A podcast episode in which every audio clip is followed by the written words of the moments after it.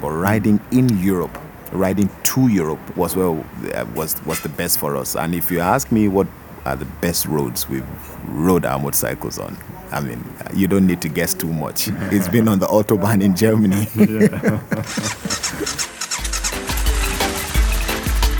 Pegaso Reise. Expeditionen mit den Ohren.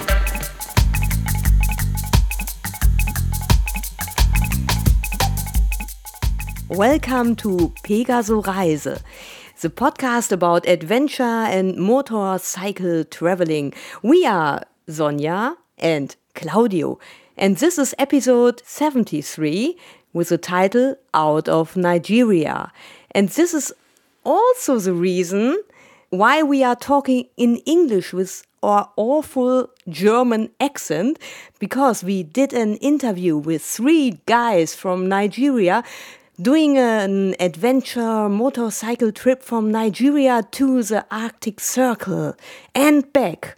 And the title of their project, their journey is Out of Nigeria. And I was very jealous of Claudio that he did the interview not with me because I had not the time to go with him to Bottrop to make the interview. And um, now Claudio is telling more about this fantastic journey. Yes, uh, these are uh, three guys, um, two from Nigeria. This is uh, Toyin Adebola and Opeyemi Fodeke, called Fodex. Um, they planned to do this journey, and, and Ruff Goldberg comes with them. He is filming the whole adventure. Ruff comes from uh, England, and these three guys are doing now this great adventure motorcycle trip from Africa to Europe and back again. And uh, I've met them in Bottrop. This is in Germany, uh, on a part of their way. And we met in a little restaurant where we had the time to talk a little bit before they were heading off to uh, Stockholm in Sweden.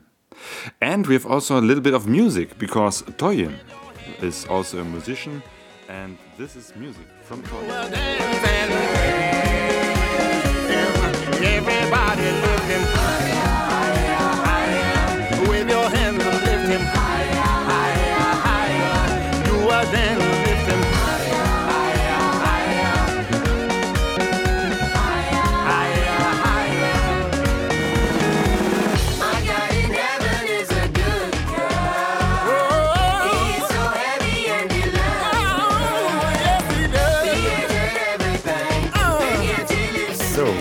are here together with Toyin, Fodex, and Ruff.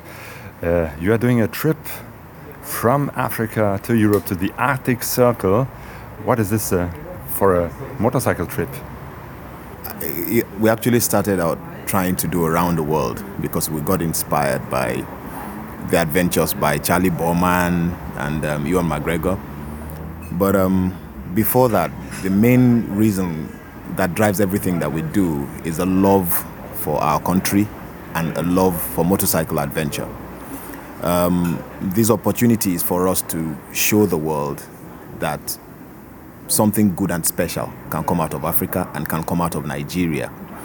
That is the driving force behind this project and to inspire people to take on challenges that are bigger than themselves. You know, um, that was the main reason we decided to do this. Um, we were planning it for quite a while, but here we are today. We wanted to do around the world adventure, but because we couldn't get all the visas that would make that possible, we decided to make it uh, still unique. So from Africa, Nigeria specifically, to the Arctic Circle, and here we are. Yeah, you are here in Germany on, on half the way.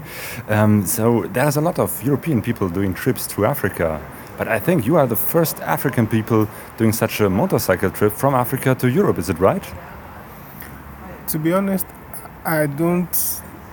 Well, I know of one or two people who had previously done, one person particularly, who had done uh, Nigeria to, I think he stopped at France, way back. But the truth of the matter is, we, we weren't really trying to break any records or set anything new in terms of being the first only. The main thing to, that we, we had as a driving force was we have a lot of people back in Nigeria who have, because of the way the country has been over the last few years, they've been challenged. They need, we, we're trying to inspire them. We, we have a, a whole generation of young people who, in our opinion, do not have the right kind of um, mental mentors, the kind of inspiration to become larger or bigger, do things that are more unique and more global than just everyday morning to night work, go to the office, come back, and so on. There should be a, a more. There's more to life than that. Everyone needs to have a challenge, something that is that drives you besides the common goals of the of everyday living. And so when we started the project, that was what we had in mind. If it turns out that we were the first, I well, so be it. But uh, that was not the main issue at the beginning. We have political issues at home. We have economic issues. We have, like I said, a generation of, of youth. We graduate from school, there are no jobs the ones who do get jobs, the jobs either the work, the pay, pay um, structure is not so good. The economy that makes it such that sometimes, no matter how much you earn, you really cannot get yourself out of all these smallness of things. And there's a culture among um, Western countries where people work,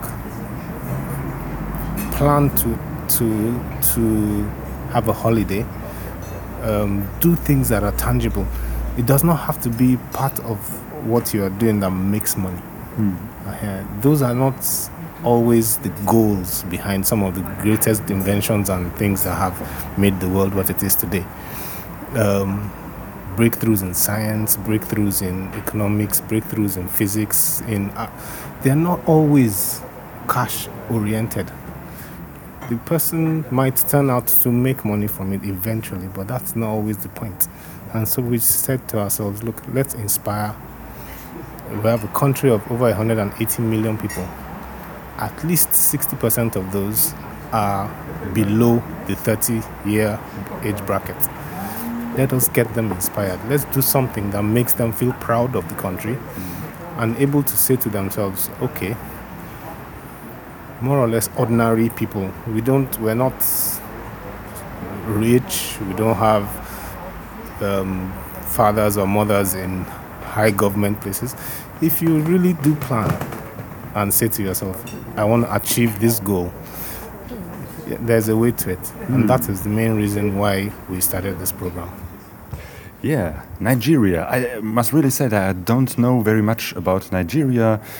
Only things that I hear are corruption and violence and Boko Haram. Uh, Perhaps you can tell, give us another perspective on this country. Uh, how is life in Nigeria for you? I'll start up start that by saying that personally, I've had many opportunities to leave the country. I've had many opportunities to live elsewhere in the in the world, many times, up till this moment. But I have chosen to stay in Nigeria simply because, not because I'm the child of a privileged person, but because I believe in the country. I see the potential in the country. Um, there are very few places in the world where you won't go to, Germany inclusive, where there are not Nigerians that are doing very well, who have businesses or who have good jobs everywhere in the world. Uh, that tells you something that these guys must be coming from somewhere that has great potential. Um, of course, you know, bad news sells faster than good news and actually sells easier than good news. So, not all, all the great things that are happening in the country, including the fact that everybody knows that we produce oil, everybody knows that there are so many minerals in the country that could that have so much potential. Everybody knows that Nigerians are very result-oriented people. They are very focused people um, and very persistent. You know, these are attributes of people who come from Nigeria that are not necessarily um, allowed to show because we have obvious challenges. Um, I think that th- th- all those things about Boko Haram. Look, show me one country in the world that does not have one vice or the other. Every country in the world has one vice or the other. They can they can say violence, but I'm not going to mention names. There are countries in the world who have more violence than Nigeria on daily basis that are not terror oriented, terror related. People get shot and killed, you know, like th- like every day. You understand? So I actually feel safer in Nigeria than I feel in a lot of places in the world, and that's the fact. Mm-hmm. You know, so there are so many great things about our country, and that's exactly why we're on this ride. That's why we're talking to Claudio right now in Germany. We've had the opportunity to meet people and to share with them our faith in our country and the fact that there are so many great things about us. The fact that we have challenges with leadership is obvious. I mean, the world knows that. But we're getting better. We're going to get to the point where someday soon we'd have also the kind of leadership that brought Europe and the Americas to where they are today. It's a matter of time. Um, we believe that because if you go into Nigeria as a country, you see the evolution in how people are thinking. There's, an, there's an evolution in the thought pattern of people in the country. And I know that it's a ripple, it's going to create a ripple effect, which after many years will change the way we live, will change the way that we do things. So, uh, and you, I've seen some uh, videos of you. You are also an artist and you are singing, doing music. Yeah, I, I those are I have a number of passions, and music is one of them. I'm a musician, and I I play the drums, and I organize worship concerts, Christian music. Um, I just released an album about six months ago, which was um, and I, which is doing well in the sense that I have a lot of people requesting for my music, but I don't commercialize my songs. I don't sell them. I give them out. I produce them and I spread them around. And um, as soon as I get back to Nigeria now, we have another musical concert, and then I'm starting work on a fresh album as well. So it's a passion that I have. So motorcycles, music are my two very strong passions. Motorcycles and music. I think this is a very good combination. yes, and uh, well, reading your your things, your blogs, your website, I've learned some things about uh, Nigeria. Also, that there are motorcycle clubs and there's a motorcycle scene. You are in the mm Eagles Eagles Motorcycle Club. Is that right? What is this for a club? Yeah, like you said, there are lots of motorcyclists, bike people who ride, who have a passion for riding in the country. Um, most of them eventually will belong to an affiliate group or the other for various reasons. Uh, we have a club called Eagles Motorcycle Club, and as a backdrop for what we stand for, basically, is what we brought us to this place. We we like to involve ourselves with community-related projects. Um, so we have we do occasional um, philanthropy projects. We have um, support motherless babies' homes. You know, um, there are some youth development projects around the country that are not necessarily our own, but we lend support to them from time to time, as often as we can. There's every Christmas, I think, for the last um, four, three years or so, we've always gone to an orphanage um, to to do whatever bits we can to alleviate them from their their problems. So, like I said, what we want to to promote safe riding, um, do things that are meaningful, and you find out that uh, a man on a motorbike is a very attractive concept. So you are also in a position where you can you can relate or relay an idea to a large group of people using that as a forum. So we've we've evolved all the things we want to achieve, which basically brought us to to Germany today. It's at the, at the end of all of those, and that's part of the program that what the club itself um, stands for. That's what we're here for. Okay. So your journey started in the beginning of March, and first you went through some African countries. How was that? well, it was it was great until we got to Mauritania. um, yeah, we started on the second of March. Left Lagos. We went through Benin Republic. Went through Togo. Went through um, Ghana, Ivory Coast. Went through Mali. We got to Senegal, and then at the point where we wanted to cross into Mauritania, um, RAF was allowed to go through, but we were refused entry because we're from Nigeria. And when we pushed a little hard, they gave us one reason that it was because of Boko Haram. And then a few days later, again, we got another excuse that it was uh, because of Ebola, you know, whatever. I think it was initially Ebola and then Boko Haram. So anyway, whatever it is, the Mauritanians didn't let us through. Now, our original plan was to ride through Mauritania and through Morocco and then take a ferry into France. But we had to change that plan, even though we had a Moroccan visa. Uh, we didn't want a situation where we flew into Morocco and then, you know, we just wanted to fly into Europe after wasting almost six days in Senegal since we couldn't cross. So we flew our bikes into France and flew into France and then we continued our ride. So So you flew from Dakar to Paris. Absolutely, from Dakar to Paris, not the other way around. No, no Paris to Dakar. yeah, so that's what it is. And then we flew into France, and then we continued our journey from there. So we've done a few zigzags, but we're on the way right now towards the Arctic Circle, and hope to spend the night in Copenhagen today, and then eventually into Stockholm tomorrow. Yes, you're, you're doing a lot of kilometers per day. Do you know how much it is? I think on the average you're doing five to six hundred kilometers every day, and we might do more more today. That's really seven hundred. and, and so many things that happened on their way. You began to in Paris. You had some problems to get the bikes uh, out of, of the, the customs, uh, but then you managed it, and then you started from Paris to Germany. It was, huh? right? Yes. Talking about the bikes, what bikes are you driving? Yes, we're using BMWs, GS 1200s. Uh, we all all three of us we use the same bikes, and to be honest, yeah, it's a bike that I've always loved and admired for a long time. Though prior to this trip, I only ever rode sports bikes. So it was during the process of putting this trip together that we I, I had the first opportunity to ride a BMW and uh, it's a it's a, an absolutely fantastic bike.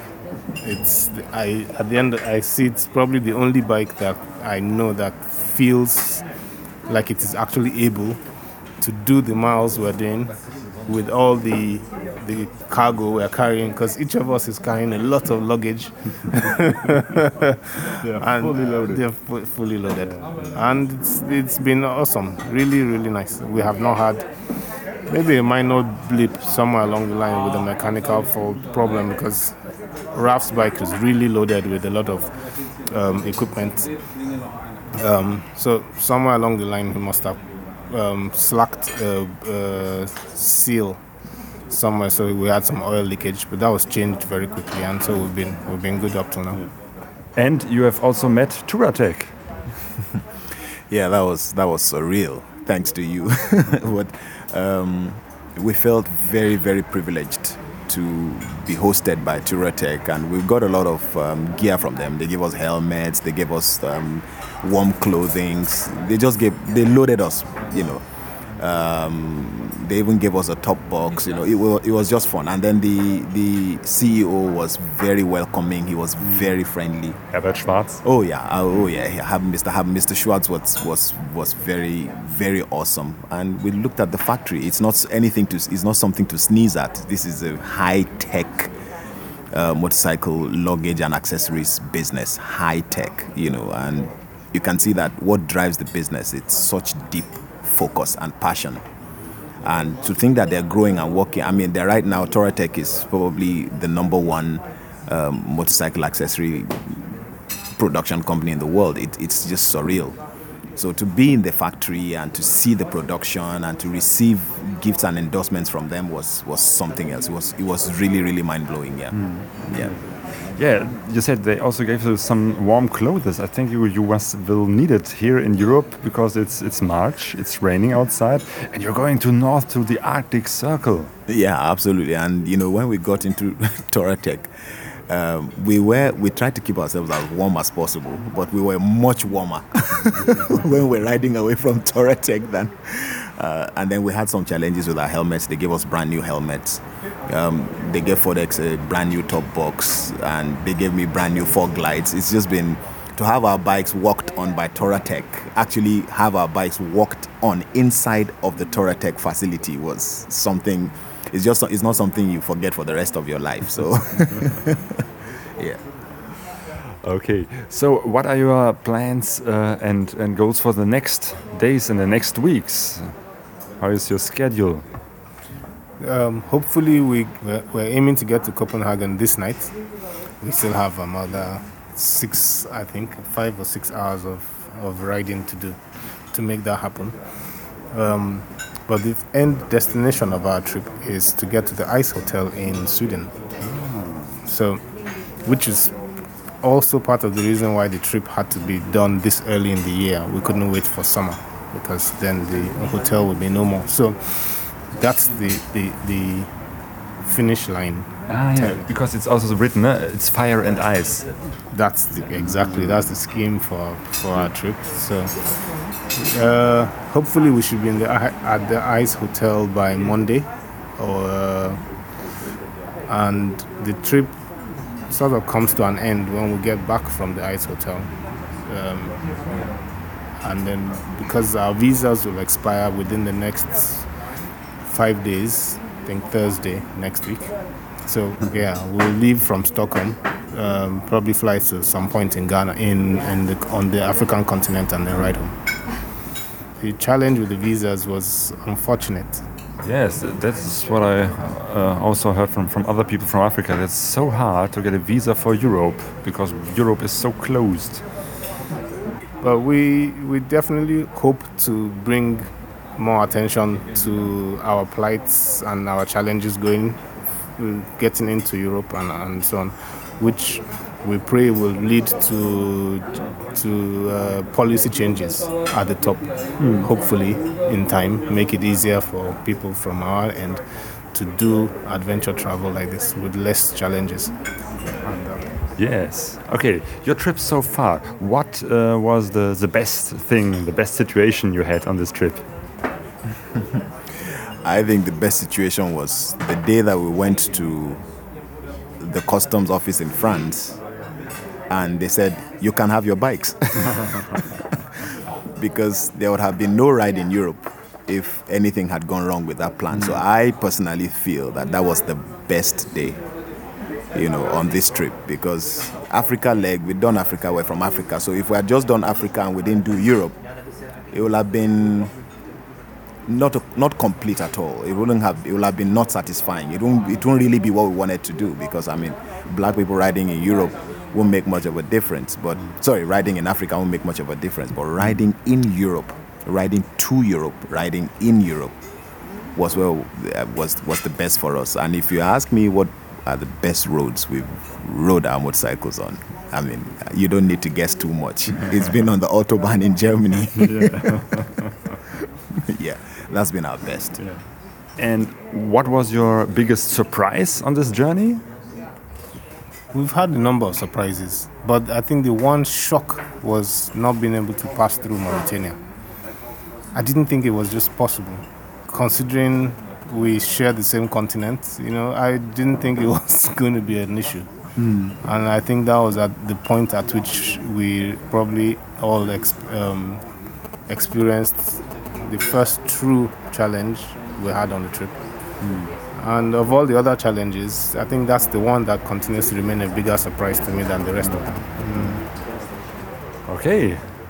So in a few days, few weeks, we'll go back to Nigeria. Uh, would you recommend other people, other other motorcycle riders and travelers to come to Nigeria? Oh, absolutely. I mean, uh, anytime would be delighted to have other people come to Nigeria. Um, of course, I mean, look, like everywhere else in the world, like I say, we have our few challenges. The Boko Haram menace is real, but it's contained in a specific area of the country that is a fraction of the country. So there are still other beautiful places where motorcycles, motor, bikers can visit, bikers can ride. We do that all the time in Nigeria anyway. You know, so there are still very beautiful places you want to explore. And then you can also ride to these beautiful places and then ride to other West African countries from there. It's, it's, it's so much fun just going through West Africa and seeing the diverse change, you know, in the people and, you know, in ways of life and stuff like that. So absolutely. We're, we're looking forward to welcoming other European bikers to Nigeria. Mm-hmm. Okay, so perhaps one day I will have the opportunity to meet you there in Lagos. It would be a great pleasure. So, Toyin and Fodex, thank you very much for this interview. Thank you for having us in your wonderful country. Thank you for making the time, Claudio.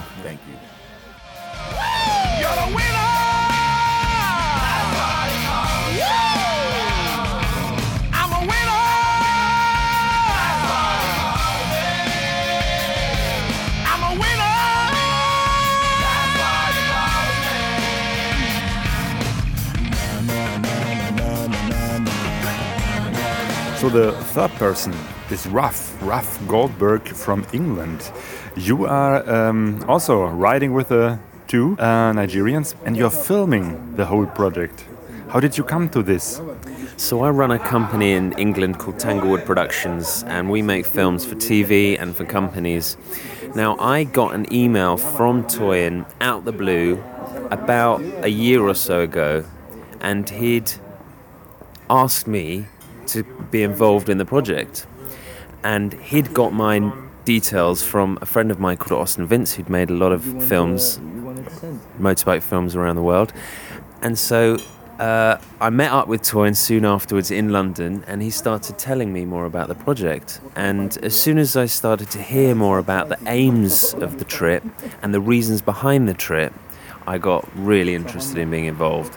And what I like about what these guys are doing is everyone else who I've met who's done adventure motorcycling and, and long overland trips want to do it for almost selfish reasons because they've seen how much fun it is and they want to experience the fun th- themselves. But what was different about these two guys is they want to do this trip for bigger reasons. They want to do it to inspire other people in Nigeria and also to, to change the perspective of, of Europeans and Westerners of Nigeria. So it was these real bigger aims and they're so passionate and they're so exciting that, you know, I just, I had to be involved. Okay, and how do you do this? Uh, you don't have a truck, you just ride with them on a motorbike with all the camera gear, all the technical things, and filming all the way. That's true. Yes, it's it's a challenge. There's no support vehicles. There's no backup. It's just uh, me on a bike. I've got lots of boxes, lots of camera equipment, a tripod, and a big tube on the back of the bike. Um, and yeah, we've just got to we stop as much as we can, just film everything that happens. It's very kind of fly on the wall style documentary, and also interview the people that we meet as well. So it's all the aim is to make to, to document the whole trip thoroughly, uh, and to make a film of the trip when we get back um, to continue spreading spreading the message. Yeah. Okay, so perhaps this year or next year there will be a DVD about this great adventure. Hopefully by this summer, summer 2015, the DVD will be finished. Uh, but now I've said that, hopefully, fingers crossed. Okay, thank you. Thank you very much.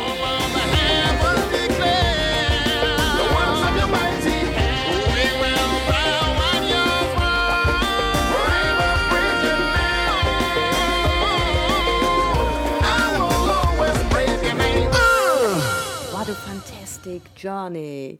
Yeah, yesterday we saw on Facebook they did it. They reached the Arctic Circle. Congratulations. Congratulations! Yeah, it's really great to see them in the snow in the ice hotel in Kiruna in Sweden. Yes. Yeah. Unfortunately, uh, they don't had really much time in Europe. It would have been great to take them to other motorcycle events in Germany, um, uh, to um, make some contacts with other people from the scene here. But there was no time. It's a pity. It's really a pity. And Yeah, it's, it's really a pity that, that- that they couldn't get uh, so much time for Yeah. their visa. Yeah. That- that's really a problem, for a European problem. Yeah. So we can uh, normally don't have so much problems getting from Germany visas to other countries, and for them it's uh, uh, It's a really big challenge. yeah, it's really a big come challenge. from outside into Europe. Yeah. If you want to know more of them, you can uh, watch their website outofnigeriaadventure.com. We will also put a link on our site on pegasoreise.de. Uh, from there, you will find the link to Toyin, to Fodex, and to Raf. And Raf, as he said, he wants to finish uh, his work uh, and do a film out of it, which will come out uh, perhaps this summer. We will inform you here on pegasoreise.de.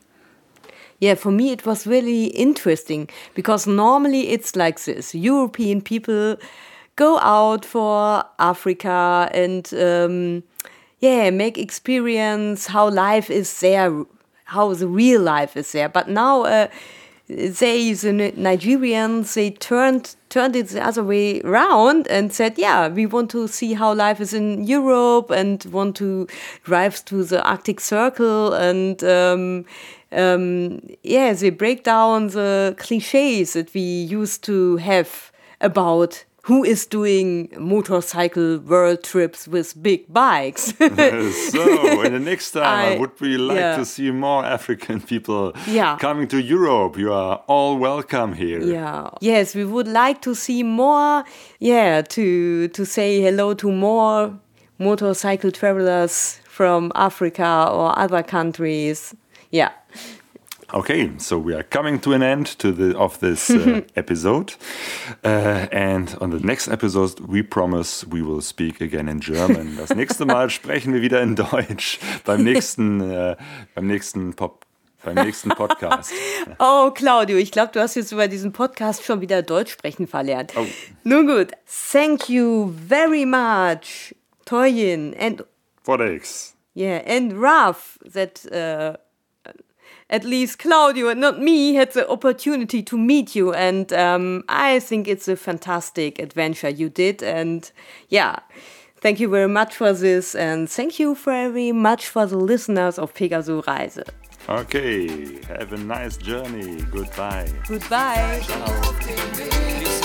Wir sind alle auf der Reise, doch keiner weiß, wohin es geht. Alle auf der Reise. Wir sind alle auf der Reise, lies die Zeichen. Alle auf der Reise, alle auf der Suche, die Sehnsucht ist unser Motor. Wir kennen uns nicht, sitzen doch pegasoreise.de